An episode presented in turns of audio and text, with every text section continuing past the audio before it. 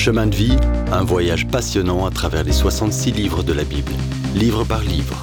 On regarde aujourd'hui 1 Thessaloniciens chapitre 4 versets 1 à 12.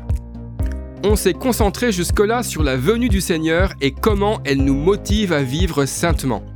On anticipe joyeusement ce jour imminent où on sera emmené pour rencontrer le Seigneur dans les airs. Mais en attendant, nos pieds sont ici sur terre et on doit faire un peu de marche. Alors parlons-en. Notre vie spirituelle ressemble à de la marche. Il suffit de faire attention au pas suivant. Comme vous avez reçu le Christ Jésus, le Seigneur, marchez en lui, dira Paul aux Colossiens. La foi que tu as exprimée en venant au Seigneur pour le salut est celle-là même dans laquelle tu dois vivre la vie chrétienne. Pour s'épanouir dans la vie chrétienne, tu dois avoir une relation personnelle croissante avec Jésus-Christ. À chaque saison, tu grandis en grâce et dans sa connaissance.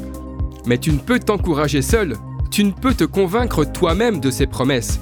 Tu dois te connecter avec Jésus et le laisser rendre ces choses réelles pour toi. Ce faisant, tu veux plaire au Seigneur et obéir à ses commandements. Pas par peur des conséquences, mais parce que tu l'aimes. La volonté de Dieu, c'est que l'on croisse dans le Seigneur, que l'on progresse toujours en sainteté et en désirant l'aimer et lui obéir. Ce processus s'appelle la sanctification, un terme magnifique mais souvent mal compris et un peu obscur pour beaucoup. Utilisé comme ici, sainteté ou sanctification signifie être mis à part pour Dieu. Nos vies ne seront pas parfaites tant qu'on est sur terre, mais même ici, on appartient à Dieu. Sa volonté pour toi est que tu sois mis à part pour un but saint, à l'usage de Dieu. Tu ne peux tremper dans le péché et en même temps être utilisé par Dieu. Seul le Seigneur peut te donner la force et la discipline de contrôler ton corps pour la sainteté et l'honneur. Ceux qui ne connaissent pas Dieu ne savent pas faire ça.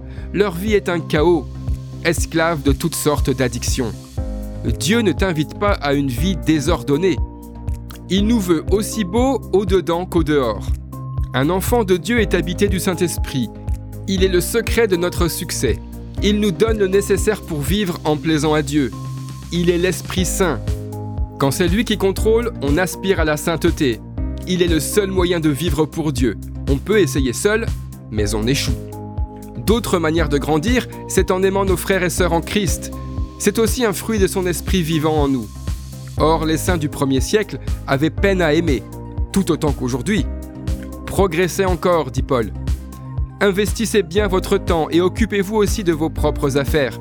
Paul nous encourage à être occupés à servir Dieu pratiquement remonte tes manches et creuse dans quelque chose que Dieu peut bien utiliser. De ce côté de la gloire, parfois on courra sans se fatiguer, mais parfois on marche seulement, mais sans renoncer. Si tu veux croître en maturité, tu apprendras des choses en route.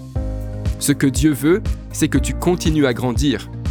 Si tu as besoin d'encouragement pour continuer, pense au Seigneur Jésus-Christ, qui il est, ce qu'il a fait pour toi et dans ta vie. Mets ça d'un côté de la balance et vis de manière à égaliser la valeur qu'il a pour toi. C'est l'idée que contient Marcher dignement. Dans le prochain épisode, on verra ce qu'il y a ensuite dans la chronologie de Dieu. Si vous avez aimé cette rubrique et si vous voulez en entendre plus, allez sur le site ttb.twr.org ou téléchargez l'application. Retrouvez-nous aussi sur chemindevie.info. Vous voulez nous dire comment Dieu change votre vie par sa parole? Envoyez-nous un message sur WhatsApp au 07 81 46 39 39. À bientôt!